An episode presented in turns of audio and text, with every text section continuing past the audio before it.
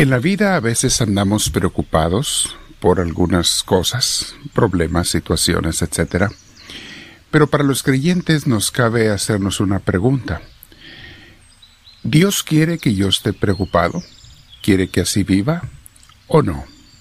Vamos a meditar sobre ello el día de hoy, mis hermanos, y te invito antes a que te prepares sentándote en algún lugar, con tu espalda recta, tu cuello y tus hombros relajados, Vamos a respirar profundo, invitando al Espíritu de Dios a que venga a nosotros.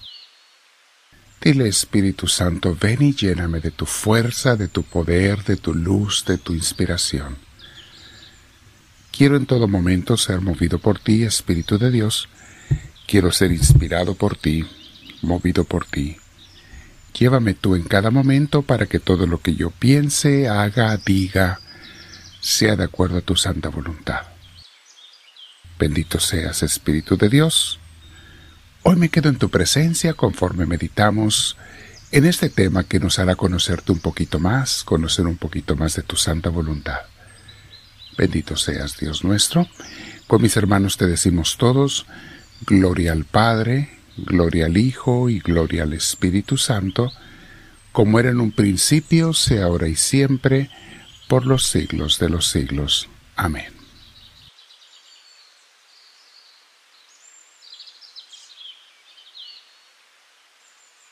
Bien, mis hermanos, el tema de hoy se llama ¿Por qué Dios no quiere que vivas preocupado? Los costales pesados de las preocupaciones no nos dejan caminar con ligereza para seguir y servir a Jesús, para hacer su obra en la tierra. En otras palabras, mis hermanos, una persona que anda preocupada no le sirve a Dios, no puede servirle a Dios. Aparte de que está sufriendo y está mortificada la persona, su vida está siendo muy difícil, no está haciendo la obra de Dios y no es que sea una persona mala, es que no está libre de esa carga que Dios no quiere que traiga.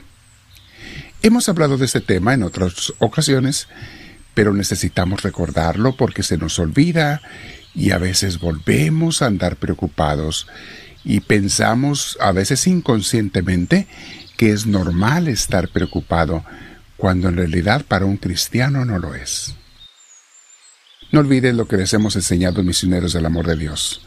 Cuando les hablamos del propósito de la vida, ¿qué tenía Dios en su mente cuando te manda al mundo a ti y a mí y a todos? ¿Para qué nos manda Dios al mundo? Y esa es la enseñanza que les damos. Dios nos creó para que seamos felices, haciendo felices a los demás con los talentos que Él nos dio y a cada quien nos dio talentos diferentes para que podamos así todos ayudarnos a todos.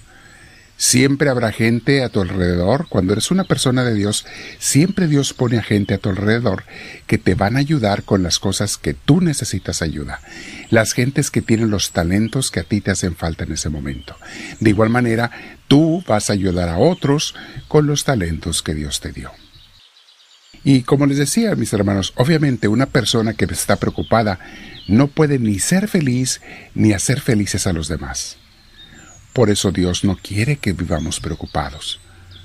Todo esto en adición al hecho de que eres un hijo, una hija de Dios, y por ser eso, no quiere que estés preocupado, no quiere que sufras. Ahora, no estoy hablando de que si hay o no problemas en la vida, eso es otra cosa. Siempre va a haber problemas, dificultades, eh, desavenencias en la vida. No estamos hablando de eso. Estamos hablando de si vas a andar preocupado o no en medio de esos problemas. Algunas personas dirán, es que yo no puedo evitar el estar preocupado cuando me viene un problema, algo personal o familiar o económico o de salud, y no puedo evitar el preocuparme. Tengo que esperar a que pase el problema para dejar de preocuparme. Mis hermanos, esto puede ser un engaño, porque los santos y los místicos, las mujeres y los hombres de Dios, empezando por Jesús, nuestro máximo maestro, empezando por Jesús el Hijo de Dios, ellos nos han enseñado que se puede tener problemas y en el corazón tener la paz de Dios al mismo tiempo. ¿Recuerdas a Jesús cómo se preocupó en el huerto de los olivos, aquella gran mortificación, cuando lo iban a traicionar y matar? ¿Y recuerdas cómo después de pasar unas horas en oración, fue lleno de la paz de Dios en medio de su dolor? y pudo afrontar a los soldados que lo apresaron. Fue ante el Sanedrín y hasta ante Pilatos con la paz de Dios. Sí, traía dolor en su corazón por lo que le estaba pasando y, y por la traición que le habían hecho sus seres más queridos, y sin embargo, tenía la paz de Dios en medio del sufrimiento. Mi hermana, mi hermano, nunca te acostumbres a vivir con mortificaciones. Más bien, pide a Dios la fe y pide su presencia para tener su paz en medio de las preocupaciones. Ve como nos dice esta hermosa cita bíblica que nos gusta mucho meditar. Filipenses 4, del 6 hasta el 8, pero vamos a hacer pausa en esos versículos. Filipenses 4, comenzamos con el 6. Dice San Pablo, no se aflijan por nada. Ahí está, mis hermanos. No se aflijan por nada. Claro que va a haber problemas. No se aflijan por nada.